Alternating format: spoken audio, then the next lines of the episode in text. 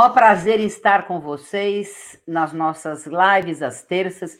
E hoje nós vamos conversar um pouquinho mais e conhecer um pouco mais da atuação da Rede Nacional de Adolescentes e Jovens Vivendo com HIV e AIDS durante a pandemia, porque imagina, a pandemia não está sendo fácil para ninguém. Aliás, não é uma pandemia, né, gente? Porque o negócio foi se estendendo, não é João Rezende, não é Leonardo, não é Guilherme, está se estendendo. Então, o que era para ser, eu no primeiro momento achei que fosse durar, sei lá, eu pensava quatro meses, cinco meses, aí a gente foi aprendendo que a vida não é como a gente quer, ela é como se apresenta, né? E dentro desse processo da vida se apresentar, nós criamos o Lives às terças e estava faltando, na nossa conversa, trazer vocês. Então, por isso está aqui o João Rezende, que é secretário político. Boa noite, João, você vai bem? Boa noite a todos e todas. Eu vou muito bem, sim. E você?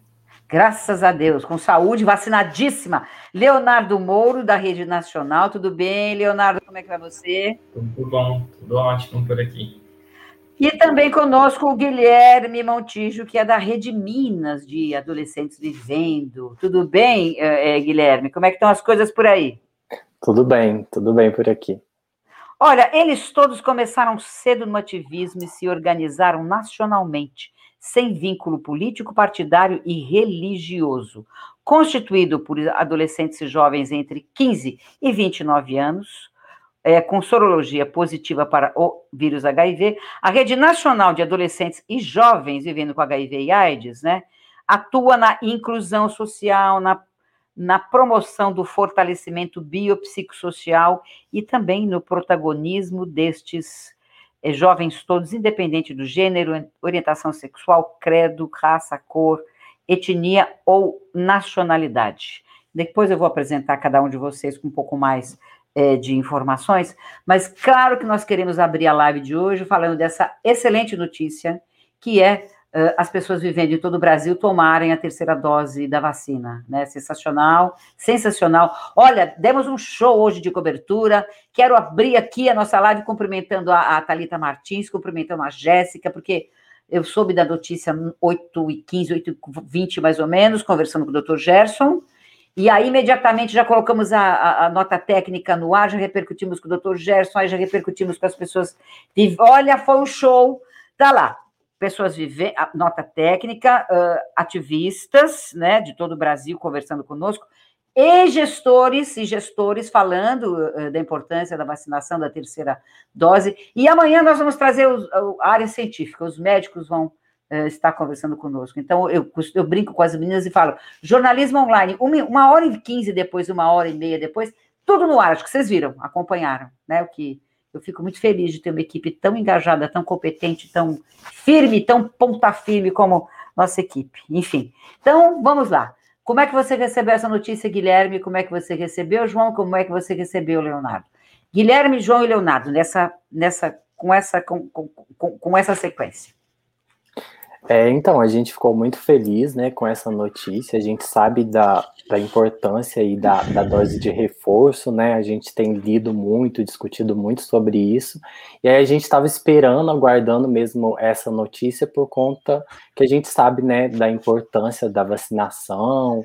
E a gente sabe também que por conta mesmo da metodologia que é usada, né, da gente só é, depois que a gente tem o CD4, é, a gente não continua realizando essa, essa, esse acompanhamento, então é importante a gente ter essa vacinação para todas as pessoas para garantir, né, de fato, essa proteção aí que é super importante da vacinação. O Guilherme tem 27 anos, é natural de Santana do Jacaré, Minas Gerais, é jornalista e militante, atuando na rede de jovens de Minas, onde, onde trabalha principalmente na comunicação para jovens e adolescentes que vivem e convivem com HIV e AIDS. Fez jornalismo aonde, Guilherme? É, na Federal de Juiz de Fora. Ah, é? é? Três anos, quatro anos agora, né? Quatro anos. Eu dei uma sorte, eu dei uma sorte, eu fui a última turma que fez em três anos. Sério? É, mas aí eu fui me meter numa, eu fui me meter numa, no, no mestrado numa, e me mandei para a Espanha, tive que me lascar lá mais ou menos um ano e meio fazendo esse mestrado, e foi, foi, mas foi interessante. Uma hora que você estiver em São Paulo que a gente tiver condições de falar um pouquinho mais, venha conhecer a sede da agência e já, já, já vamos cooptá-lo, viu, Rede? Para matérias, para coisas assim mais interessantes e tudo mais. João, como é que você recebeu essa informação de que a terceira dose enfim chegou? Não, e aquela confusão, gente? Vocês imaginem se aquele se tivesse valendo aquele critério do CD4 200? Que, que, que, como é que vai fazer CD4 nessa confusão toda que está na, rede pública hoje todo mundo pensando em Covid? Eu falei, gente, o que está acontecendo? Aí ainda bem, e, e passarinhos piam, né? e alguns passarinhos piaram lá em Brasília, né, Guilherme? A gente sabe como é que é trabalhar com fontes, né? E parece que foi, primeiro que foi uma, uma ação do movimento social falando e, e reivindicando. E segundo, graças a Deus, o movimento social tem lá o doutor Gerson que tem todo, tem todo o embasamento técnico para dizer para as pessoas que não é bem assim e que essa história do CD4 200 ia ser uma confusão e ainda bem que a coisa revi, foi revista e nós pudemos aí trazer essa boa notícia. Como é que você recebeu, João? Olha, para mim, é, não foi um pouco diferente do que o Gui falou. Eu estava em sala de aula e eu costumo sempre deixar o meu telefone dentro da minha mochilinha lá na sala dos professores. E de repente, era a hora do intervalo, quando eu cheguei para tomar o cafezinho, eu peguei o celular, um pouquinho, um monte de mensagens, né? Muitas mensagens dos nossos grupos, todo mundo mandando ali, né? A, a normativa. Eu fiquei super feliz que é algo que todos nós precisamos, né, é, independente da população, chave ou não, mas saber que vamos tomar mais uma dose, isso nos deixa agraciados e felizes ao mesmo tempo. Eu fiquei super feliz. É difícil a gente responder aquele tanto de grupo compartilhando a mesma nota, a mesma normativa, todo mundo falando, né? Mas foi, olha, muita alegria. Mostra sua língua para mim, por favor. Não, João, volta lá, mostra, deixa eu ver, deixa eu ver sua língua. Doeu fazer isso? Não. Não doeu. Os outros piercings também não doeu. Não doeram? Quantos são? Quantos piercings são? Uns 12 ou mais. Meu Deus. Bom, eu tô vendo nariz, língua, onde mais? Deixa eu ver. Quer dizer, mostra onde puder, né? Jura? Meu Deus. Por que, que, você, por que, que você resolveu uh, uh, ter, tem tatuagem também, não? Quantas? É, eu tenho, assim, imagino contando, né? Sem esquecer nenhuma, eu acho que tem umas 12 ou umas 13, 14. Possível, possível é, mostrar 14. Possível mostrar alguma em algum canto? Deixa eu ver. Aqui. Ah, tá. Aqui, aqui não vai dar para ver, mas nos braços. Braços. Eu tô cheio. Eu fiz 60, olha, eu fiz 60 anos e estou ensaiando até hoje para fazer uma. Vamos ver. Até Posso os 70. Te falar que é uma delícia. Aquele uma delícia. fazendo assim, ó. Vim... Não. Já me disseram que dói, já me disseram que dói. E depois eu tenho que fazer no lugar que não vai ver, enfim. Mas até, até os 70 eu vou fazer. Gente, o João, o João Cavalcante Rezende tem 28 anos e mora em Diamantina, no Mato Grosso, porém, ele é natural de Jataí, Goiás. É estudante também, professor de física e matemática e divide o seu dia a dia com a sua militância dentro da Rede Nacional de Jovens, como secretário político, e sua luta consiste em defender os direitos das pessoas vivendo com HIV e AIDS, e acho que também ele faz articulação política da rede, nós vamos saber como é que ele faz isso daqui a pouquinho. Vamos ver, vamos descobrir como é que são as articulações políticas pela, feitas pela rede. Leonardo, como é que você recebeu a terceira dose da vacina? Eu fiquei felicíssima. Eu também fiquei muito feliz, né? Mas a gente, a gente sabe da importância né, desse, desse insumo tão precioso, né? Então, eu, eu fiquei muito empolgado, assim, é, mas realmente, igual você falou da, da, questão do CD4, né? Eu, eu, nesse período de pandemia, eu morava em Florianópolis e agora eu estou morando em Brasília.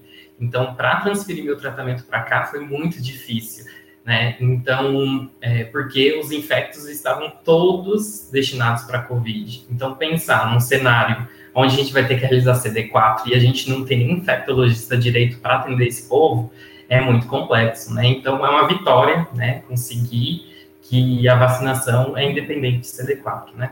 Eu acho é. que foi muito bom. É, eu acho que é bom senso, né? Bom senso. Aliás, se o bom senso tivesse prevalecido na pandemia desde o início, o Brasil não teria, uh, uh, infelizmente, a situação que ainda persiste hoje. ainda persiste hoje. Mas é, enfim, acho que vamos, vamos para as coisas boas, que é o que nos importam nesse momento, e, e, e, e do jeito que do jeito que está, a intenção é que melhore, não é?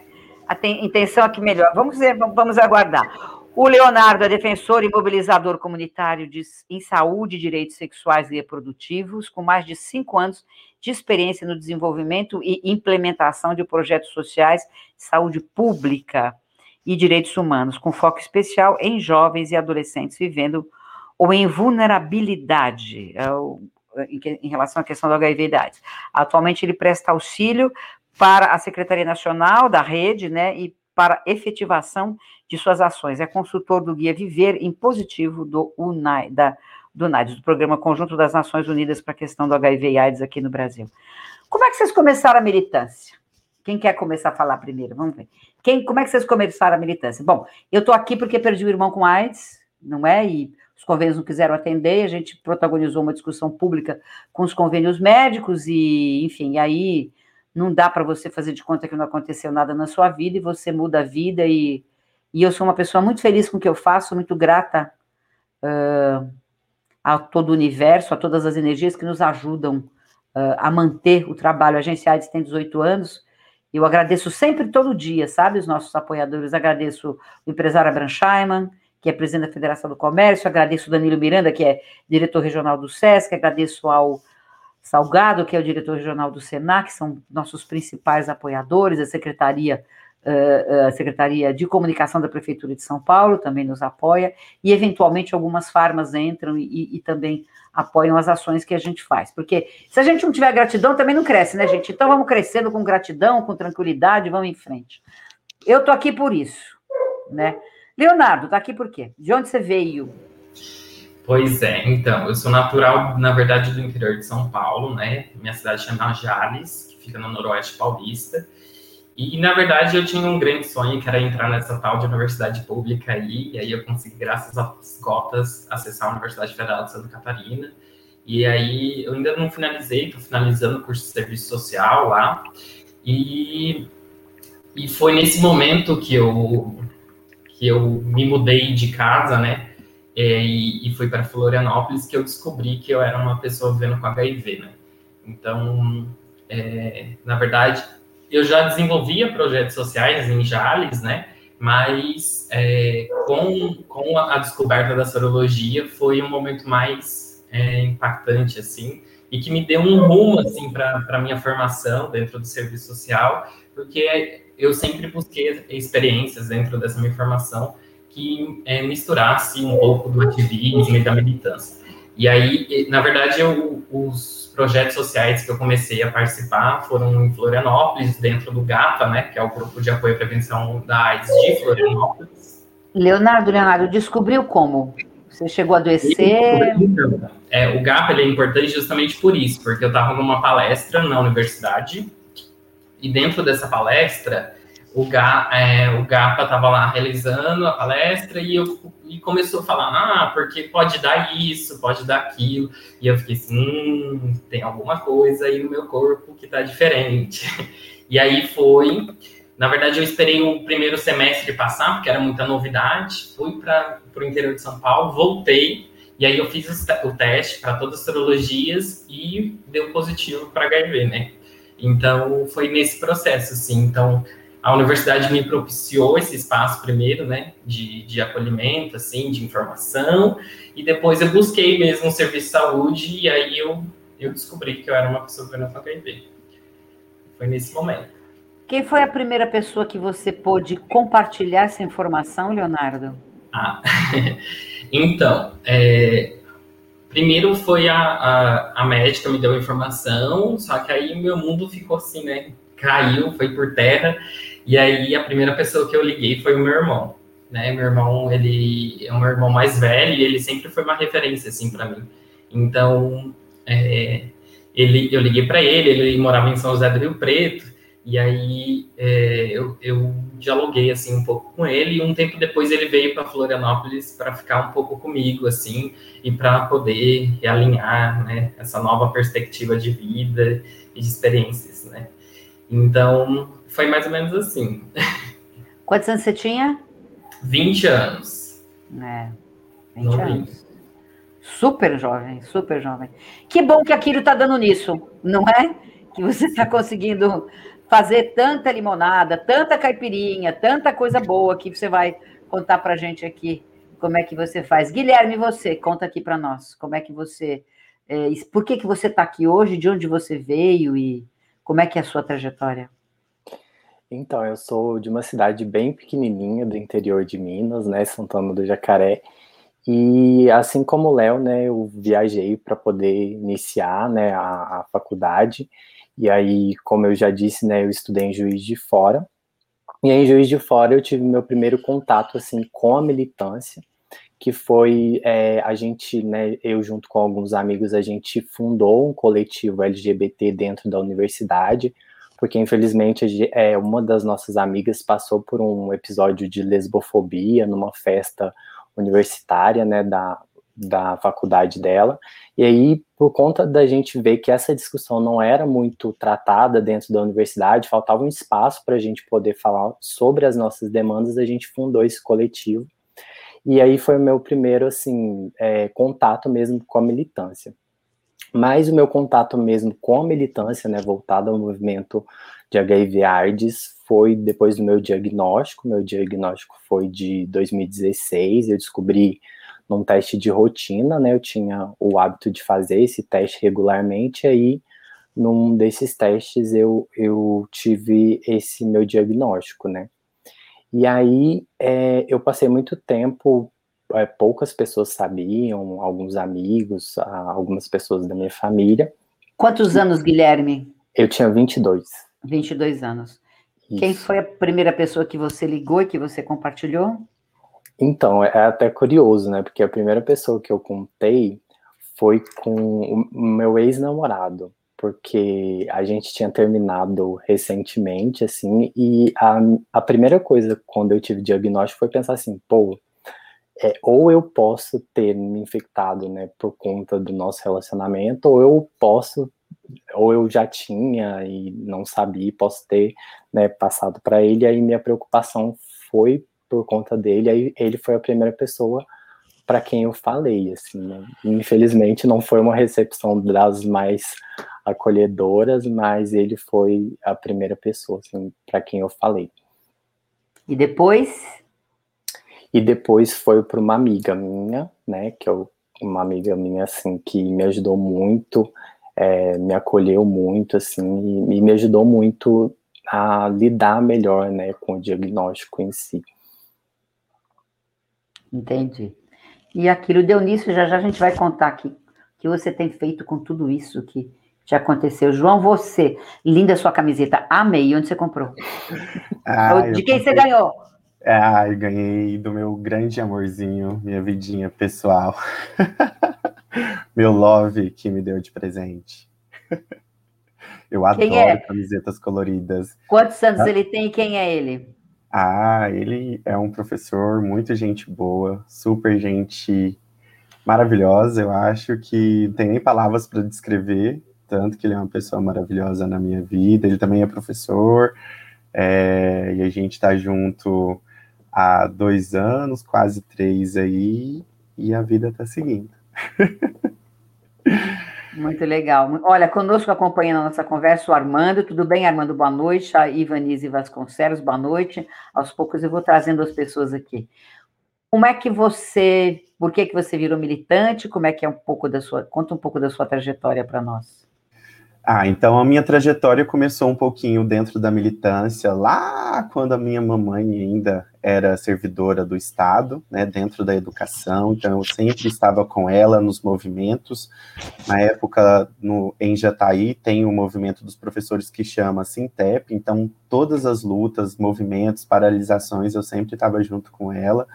Então essa que aí vem a minha vontade de ser professor, né, é, então, é, eu já cresci vendo esses movimentos de luta, é, mas dentro do, da luta de HIV e AIDS, eu cheguei a perder alguns amigos, né, por conta da AIDS e eu sempre estive dentro do movimento, né? Sempre promovi palestra nas escolas onde eu estudei, a escola onde eu terminei o ensino médio também. Então eu tinha um contato muito grande com o SAI da minha cidade. É, promovi as palestras também dentro do SAI a respeito, né, das transmissões, como que acontecia.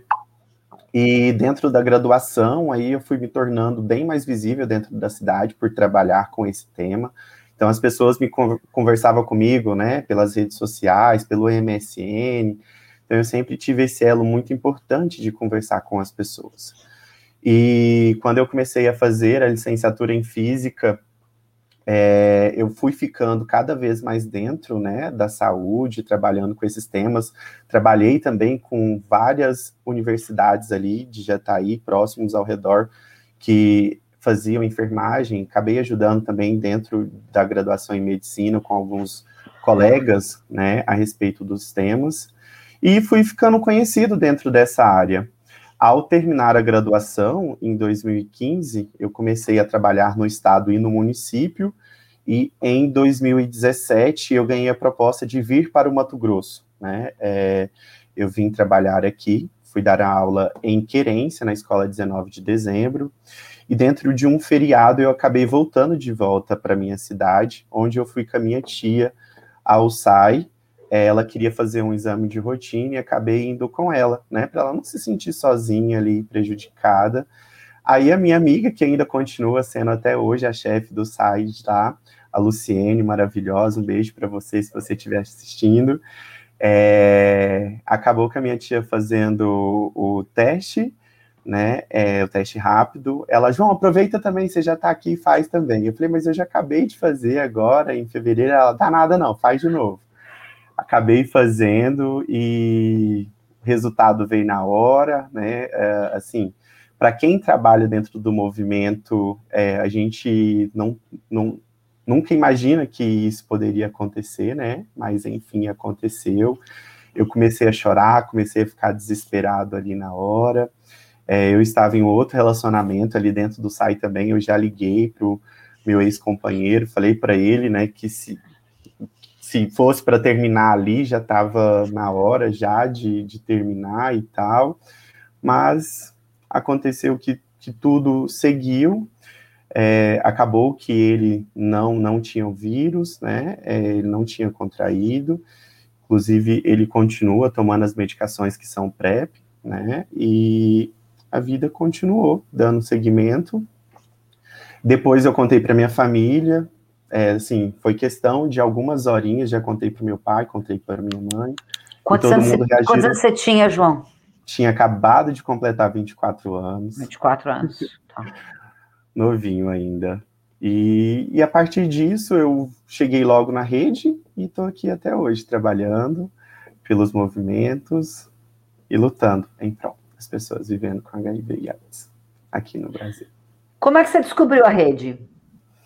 Ah, eu participei de uma reunião onde tinha alguns representantes que já faziam parte da rede nacional, onde nós estávamos é, conversando, né, alguns elos aí em relação à construção de novos membros, né, dentro da secretaria, e eu acabei sendo indicado e acabei é, sendo um dos integrantes nessa divisão aí e acabei pegando a secretaria política. Estou representando ela até hoje. A Francisca Batista de Souza diz que representa a RNP no estado de Mato Grosso, está há 18 anos no movimento, e diz que o Sintep sempre nos apoiou, que ela é muito grata por tudo. É importante, né, Francisca, que a gente tenha algum tipo de apoio para poder dar continuidade às ações, né? Francisca, é... beijo para você, maravilhosa, você é sensacional, ó, guerreira. Essa tem uma e... história muito bonita. E tá lá, tá lá trabalhando também. Escuta, Leonardo, você, como é que você entrou na rede, como é que começou a militância e, enfim. Eu conheci, eu, eu digo que eu sou a rede a partir do momento que eu descobri que eu era positivo, porque foi meio que assim. Eu falei assim, se eu sou assistente social e se eu tenho que garantir direitos das pessoas em geral, eu tenho que garantir o meu, no mínimo, que era o acesso ao médico, que eu não tinha. Então, fiquei três meses esperando para conseguir acesso ao médico, para ir fazer tratamento, para ir fazer um CD4, uma carga viral. Então, eu meio que coloquei isso para mim e foi ali que começou esse movimento e esse ativismo. Mas, é, nesse mesmo processo, como eu já tinha o GAPA como referência antes de saber, é, eu também procurei o GAPA para fortalecer esse, esse movimento e falei assim, olha, cheguei lá no GAPA e falei assim, olha, três meses que descobri como eu faço para ter acesso a, ao médico. E aí, aí eles me orientaram tudo, e aí a partir de então eu comecei a me envolver nos projetos do GAPA e tudo mais e, e por consequência, é, conhecer outros jovens, né? Tinha uma jovem de Santa Catarina, que, que ela era representante da região sul, e aí e ela também fazia parte da CAMES, né? Então, ela estava ali, ela me acolheu, a gente conversou. Então, foi desse movimento mesmo meu, é, lá desde o princípio, em 2016, mais ou menos. É. Ô, gente, eu tô, tô abri a página do UOL agora aqui e está dizendo o seguinte: que a vacinação de adolescentes deve ser decidida por estados, é, determinou aqui o STF. O ministro Lewandowski decide sobre a imunização de jovens entre 12 e 17 anos. Vocês têm acompanhado essa polêmica? O que vocês têm a dizer sobre isso? Importante os adolescentes se vacinarem também, não é? Ministério da Saúde está tendo uma está tendo uma postura meio meio controversa sobre isso e queria saber o que, que vocês pensam. Assim, eu particularmente não acompanhei essa pauta mais geral da, dos jovens e dos adolescentes, porque até porque a gente tem, é, a gente está meio que coberto pela questão já de ser uma pessoa vivendo com HIV, né? Então, assim, não acompanhei de mais, mais de pró, próximo, né? Mas é, é fundamental, né? É, a, a, prevenção ela tem que ser para todos, né? É, o direito à saúde é, é, universal, então a gente tem que garantir acesso para todo mundo. Então, é, embora não tenha acompanhado, acredito que a melhor perspectiva sempre é a, a perspectiva da saúde pública e do acesso universal. Pensa isso também, João? É, eu faço das palavras do Léo a minha também, né? A vacinação é um direito de todos, né? Independentemente da idade. É, também, né? Como eu comentei no início, não só por ser uma pessoa convivendo ou não, mas é, se é para todos, então todos têm que tomar. Claro. Pensa assim também, Guilherme? É, eu fiquei muito revoltado, né, no dia que eu vi essa notícia é, a gente viu mais uma vez, né, o Ministério da Saúde, é, ao fazer esse, a, elaborar essa nota, né, mais uma vez, é, botando em descrédito a própria vacinação, né, trazendo mais uma vez em verdades, falando sobre a OMS, que a OMS é, proibia né, a vacinação para adolescentes, que a gente sabe que não é verdade, ela apenas falou sobre a questão da prioridade né, da vacinação, e aí, com isso, a gente vê mais uma vez a credibilidade da vacinação sendo colocada né, em xeque, e isso é, é muito revoltante. Né? Eu acho que a gente está aí avançando, né, mesmo que é, a, a, a, gente avançando na vacinação e a gente precisa garantir que todos sejam vacinados. Né? Então, eu acho que isso é muito importante. E é revoltante né, o que, que a gente está vivendo em relação às ações é, em relação à pandemia, né? Eu acho que eh, aquela premissa de que quem não ajuda não atrapalha poderia ser colocada em algumas instâncias, né, meninos, para poder, para que a gente pudesse seguir a nossa história. O que, que significa hoje o ativismo para vocês, hein? O que, que é ativismo para você, João?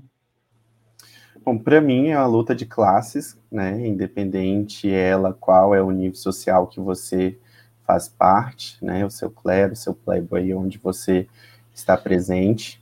Hoje eu levo a militância como algo principal na minha vida, né? Porque eu não luto para mim, eu luto pelas minorias, né? Então eu luto por um todo, né? Não é à toa que a gente, a partir do momento que a gente pega a representabilidade aí da rede nacional?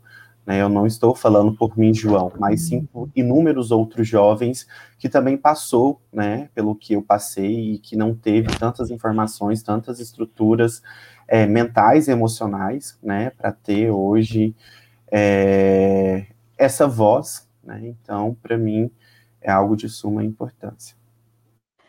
O que é ativismo para você, Leonardo? É, então, é, eu gostei dessa pergunta justamente porque acho que o ativismo ele me provoca, me provoca a viver, me, provo me provoca a caminhar. Então, acho que ele está tão atrelado ao, à minha forma de ser, minha forma de pensar, que eu não me vejo desassociado dele. Então, é, eu acredito que o ativismo para mim é isso. É, é, é, essa forma que eu construo e faço meu dia a dia, as minhas alianças com os outros jovens, né? Eu acho que é isso. Davi Oliveira está falando aqui, dando boa noite para todos nós e está dizendo: boa noite, companheiros, parabéns pelo trabalho desenvolvido, seguimos juntos na luta, tá lá. A Francisca está contando que tem 64 anos, que vive e convive e que não é fácil, mas a gente se aceitando vive melhor. O apoio da família é fundamental. Né? O Davi está lembrando que os países que vacinaram primeiro os jovens tiveram maior eficácia entre eh, durante a pandemia e também está conosco a, a Giovana Ruggiero. A Giovana é parceira da gente é, no Lá em Casa. A Francisca está contando que, que, recebeu o documento é, da vacinação da terceira dose, que passou para todos os grupos. Acho que todo mundo hoje, todas as pessoas que trabalham é, com a questão do HIV e AIDS tiveram um bom dia, não é? Amanhecer, amanhecemos mais felizes, não é? Quem faltou responder o que, o que é o ativismo, Guilherme? Guilherme, o que é o ativismo para você? É, eu concordo com o João, eu acho que o ativismo para mim é poder é, pensar no coletivo, né, ao invés do individual. Acho que, principalmente da gente falando do movimento de HIV e AIDS, eu acho que a gente tem uma responsabilidade muito grande, porque a gente representa né? E a gente fala por aquelas pessoas que não tiveram a mesma oportunidade que a gente, né? Teve muita gente, né, que faleceu em decorrência das complicações da AIDS, que é, eu fico pensando muito nisso, que talvez se eu não tivesse nascido nesse tempo, né, onde a gente tem o tratamento disponibilizado pelo SUS, talvez é, eu nem tivesse aqui podendo falar, né, com vocês.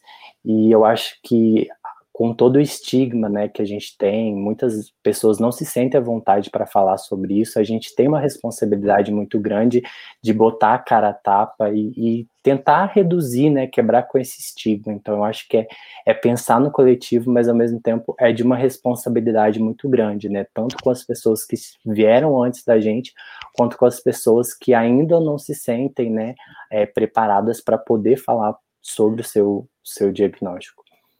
Qual é a maior dificuldade que a gente tem hoje no século XXI quando a gente fala em viver com HIV e AIDS, João?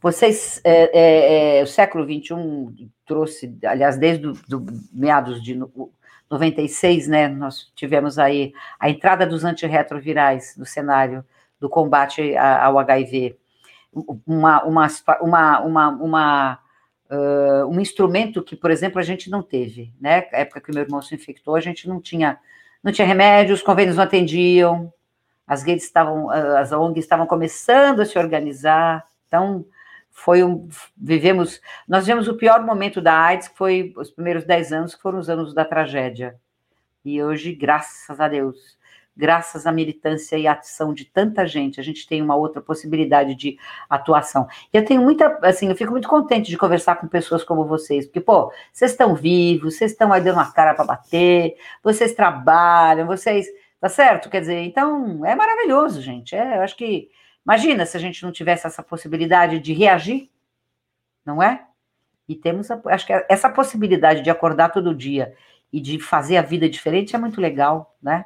Essa, essa vontade que se tem é muito legal. Mas vamos lá, século XXI, né? Ah, o HIV e AIDS que vocês vivem não é como a minha família viveu, tá certo? Mas o que, que persiste, o que, que permeia nesse processo todo, João? É, eu vou falar assim com base ao processo pelo qual eu vivo, né? A minha família é toda evangélica da Igreja Deus e Amor. Eu não sei se vocês têm conhecimento Então, eu cresci dentro do lar evangélico e já ter, né, me assumido, né, aceitado a minha sexualidade, é, no começo poderia ser um pouco difícil, mas fui bem acolhido pelos meus pais, que amo de paixão.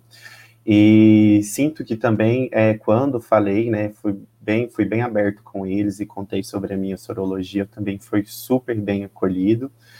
É, então, existe muitos N's porquês, né? É, eu sou um desses jovens que apresenta uma minoria muito pequena, né, dessa aceitação. E imagino que hoje, no século XXI, o que permeia mais aí é a questão do preconceito. Nós temos vários jovens aí, né, militando aí nas redes sociais, mas são poucos ainda que estão dentro dessa militância, são poucos ainda que preocupa com o próximo. E há também um grande preconceito, né, é, não só das pessoas que vivem com HIV, né, e também há um preconceito muito grande ainda das pessoas sobre esse tabu, é o que a gente vem trabalhando, lutando aí a partir do advocacy, né, que é falar com as redes, né, trazer isso para perto, trazer jovens para dentro do movimento, é mostrar essa nova vivência nossa, né, que o HIV é, hoje ele é diferente, né, do início do surto, que hoje a gente consegue viver super bem. Eu vivo aí com dois medicamentos no dia. Eu tenho a minha vida corrida como qualquer outro ser humano normal mas que ao mesmo tempo muita gente ainda tem esse certo preconceito de ficar perto da gente, de poder estar falando com a gente, isso por falta de informação. Então aí são as duas partes aí que eu posso falar para você sobre isso. Então o século XXI vem com esse preconceito e essa vontade, né, até das pessoas procurarem ali dar uma pesquisadinha no Google. Né, então seria isso.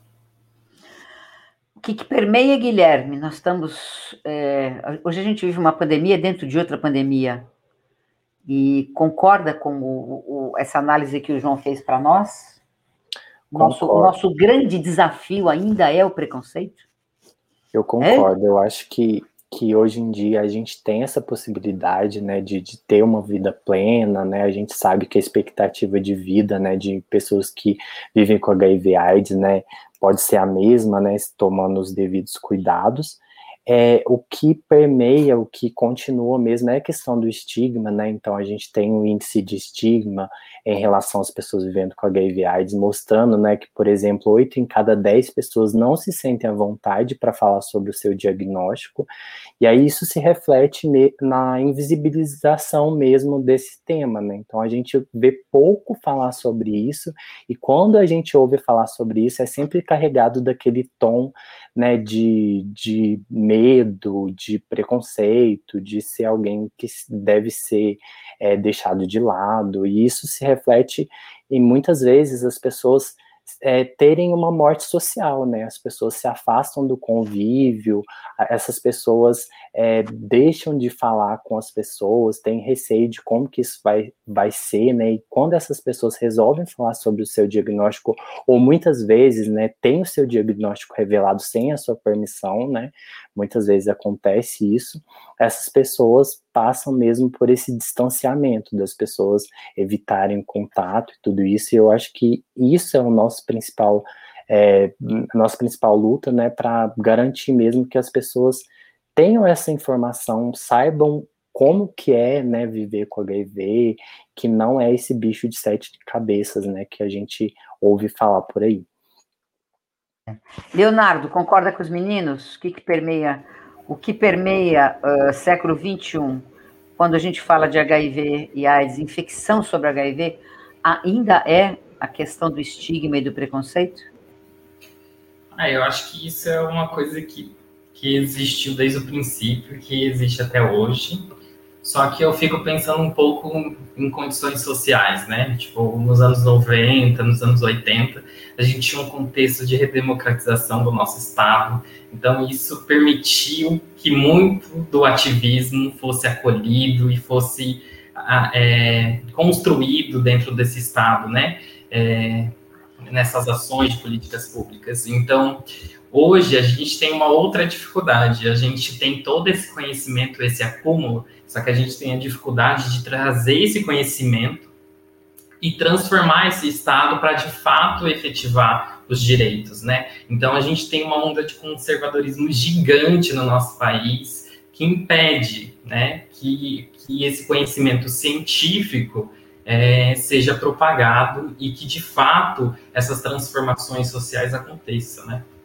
Então acho que tem essa é outra pegada também. Quero pedir para o João mostrar para a gente algumas fotos de ações de vocês antes e, e e depois da, e agora durante a pandemia. Isso foi antes da pandemia, né, meninas? Isso. Essa foto, ela, ela foi um movimento é, que eu, enquanto secretário de eventos da rede, é, promovi junto com o NAIDS. Então, é, entrei em contato com o Cleiton Eusébio na época, porque é, desde 2017 foi o nosso último encontro nacional. E aí a gente precisaria em 2019 realizar um encontro nacional. Só que naquele contexto já não era muito possível fazer isso e também a gente não tinha as condições materiais assim para executar, né?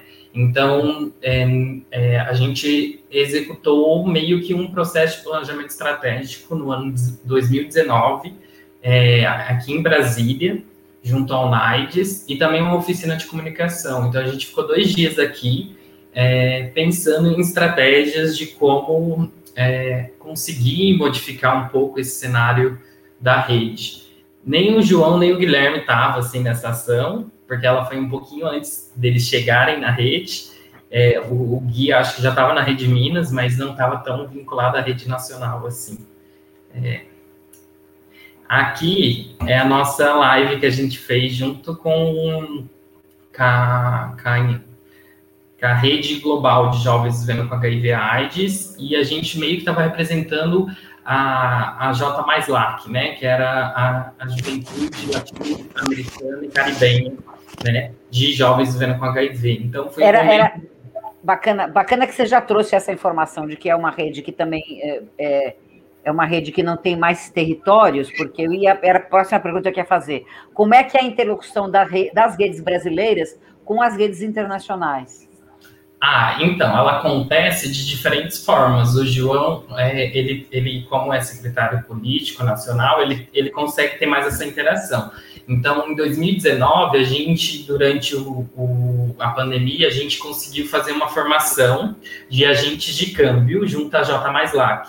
E agora a gente está fazendo um, uma formação também, só que a nível avançado, é, junto à J mais LAC. Então, a gente consegue ter essa inserção maior também, porque a gente tem um ponto focal de, da rede global, que é um brasileiro, é, que é o Moisés Maciel, que ele, é, ele era aí de São Paulo e hoje ele está na Argentina, é, estudando medicina, e ele, ele é esse ponto focal para a iPlus. Então, a gente consegue ter esse diálogo porque ele é uma pessoa que está no nosso convívio da rede, né? Então, a gente consegue trocar essas figurinhas. E, essa, e esse guia prático aí para jovens vivendo com HIV? Como é que foi construído esse material? Então, eu tive a oportunidade, aí, enquanto pessoa, né, de, é, de fazer parte do primeiro programa de estágio afirmativo do NAIDS, é, que era um programa que fazia, tentava, é, que tenta, né, não tenta não, conseguiu incluir jovens e, e de população-chave, né, pessoas vivendo com HIV, é, é, dentro do trabalho que o NIDES desenvolve. Então, eu fazia estágio na área de comunicação e eu que, que coordenei um pouco desse material, que foi resultado desse, desse processo de, de estágio. E como eu estava lá dentro do NIDES, eu falei assim, ah, se eu cheguei até aqui, eu posso fazer que outros jovens também cheguem. Então, foi, claro. é, foi, um, foi um momento que, que eu, em diálogo com o NIDES, a gente construiu um espaço de interlocução com outras juventudes. Então, tinha a International Valencia Family Plan, que é a Aliança Internacional Jovem para Planejamento Familiar, tinha o movimento trans é, de, lá de Porto Alegre, tinha a Arte Jovem LGBT, é, tinha a própria iPlus, que é a rede global. Então, foi, esse, é, foi um, um, ele é resultado do processo de de estágio, mas também é uma construção coletiva junto à Rede Nacional de Adolescentes Jovens, né? Então, a gente montou um grupo focal de jovens. Esses eventos, é, esses eventos eu não estive presente, mas eu sei que é o Encontro Nacional de 2017. é, eu tive mais é, de forma. Em 2017 eu não estava morando no Brasil, eu fiz um intercâmbio. E, e, acho que nem João nem Guilherme participaram. Não, né? Não. Era uma, era uma maravilha. Esse também é outro, outro momento, né? Não, não sei. Tá. Eu mostra para é nós. Nossa, mostra para nós. Ah, eu sei. É. É, era, era, era, era, quando a gente conseguia se organizar, estar tá junto, de, nos encontrar Isso. todos. Isso. Daqui a pouco a gente volta, daqui a pouco a gente volta. Isso. Então, esperamos que voltemos. É, então, esse foi um momento muito legal dentro da rede, que foi um momento é, que em 2019 eu tive mais aproximação, consegui atuar de forma mais efetiva dentro da rede nacional. É, é, foi na Conferência de Juventude e Saúde aqui em Brasília, e, e, ela, ela teve um espaço onde a juventude vivendo com HIV pôde executar um workshop para falar sobre as questões de prevenção combinada, com diferentes jovens de, de todo o Brasil, assim, né? Então, foi um momento muito legal e de construção coletiva que, que eu guardo com muita, muito carinho. Vocês estavam nesse evento também, João? Estava também, Guilherme? Não, nesses não. Tá, vamos passar, vamos, vamos, vamos ver se tem mais coisa por aí. São materiais, né, dos jovens. Isso, isso são os materiais que é, a gente tem um secretário de comunicação, que é o José. E o José, todo, todo momento que tem alguma data importante, ele, ele pega e, e faz algum post para evidenciar a data e mobilizar nossas redes, né?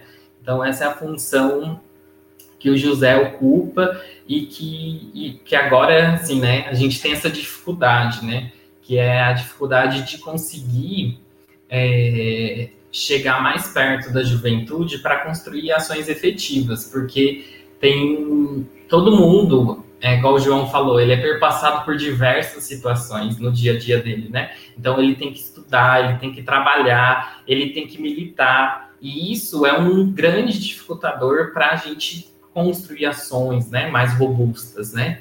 Mas teve outras ações que a gente construiu também, né? Por exemplo, no, no Dia Mundial de AIDS, a gente construiu junto ao GAPA um, um evento, né? É, que falava sobre o fortalecimento de redes em tempos de responsabilidade compartilhada, que foi um momento muito legal e que o José e o João também teve, é, teve presente e pôde articular, né? Diversas questões. Meninos, e a pandemia? O que, que vocês conseguiram trazer? Uh, uh, uh, ou o que, que vocês conseguiram, além de, graças a Deus, todos se mantiveram com saúde, mas o que, que vocês conseguiram trazer para a rede ou, ou articular na rede junto com esse processo da pandemia? Então, teve um momento que foi muito legal, que foi um guia que a gente construiu é, junto com o NAIDS, que foi sobre terapia comunitária. Então, foi um momento onde diversos jovens da rede, de diferentes localidades, nos, acho que o Gui esteve, não esteve, Gui?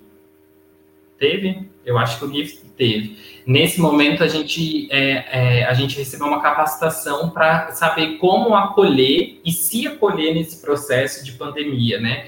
Porque ela causou muitos lutos, né? De diferentes formas e de diferentes maneiras é, então a gente construiu esse momento para a gente se fortalecer e, e, também dar uma resposta assim para a juventude que vive com HIV, né? Porque a gente ficou meio perdido, né? A gente não sabia se ia voltar logo, se não ia. Então essa foi uma das ações assim que a gente articulou para para a pandemia, né? Ó, oh, a Eliette Campos está dizendo que trabalha numa ONG de HIV e AIDS e que gostaria de saber como conseguir material para jovens, tá? Eliette, a gente, é, é, você disponibiliza um e-mail seu aqui para nós, que a gente passa o seu e-mail para os meninos para eles poderem é, te dar esse tipo de informação. Meninos, vem cá, o que vocês têm aprendido mais com essa pandemia? Qual é o grande aprendizado que vocês estão tendo com essa pandemia?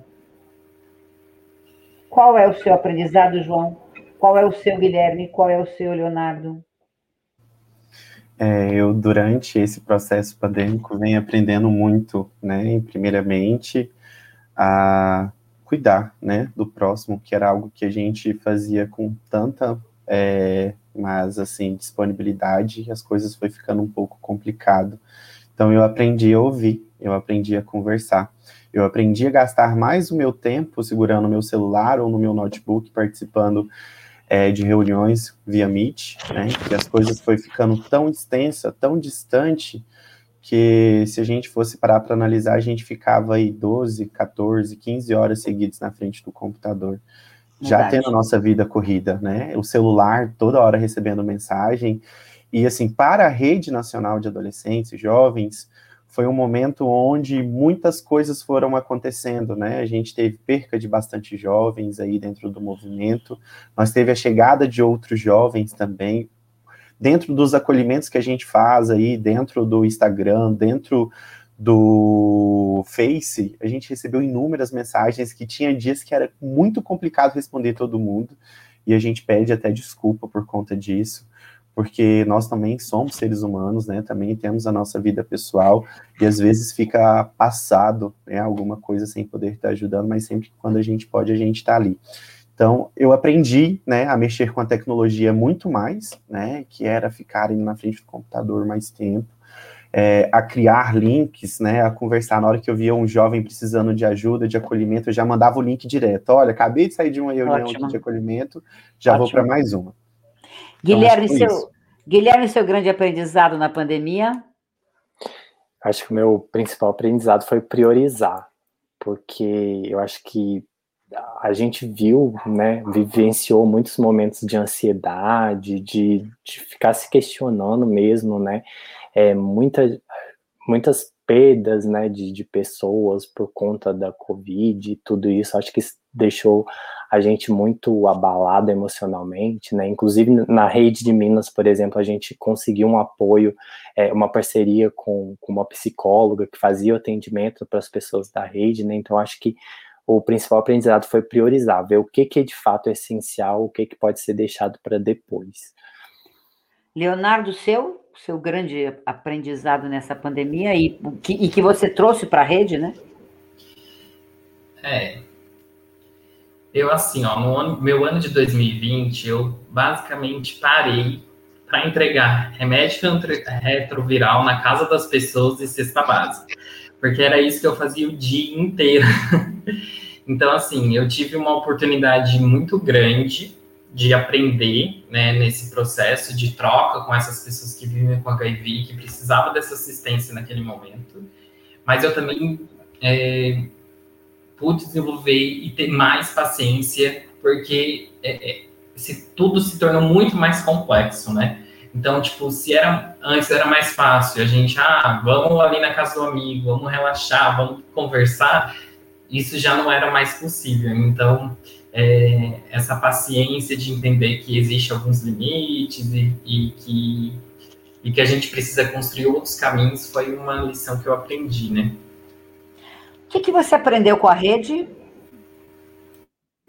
Eu? O que eu aprendi com a rede, Jesus, muitas coisas.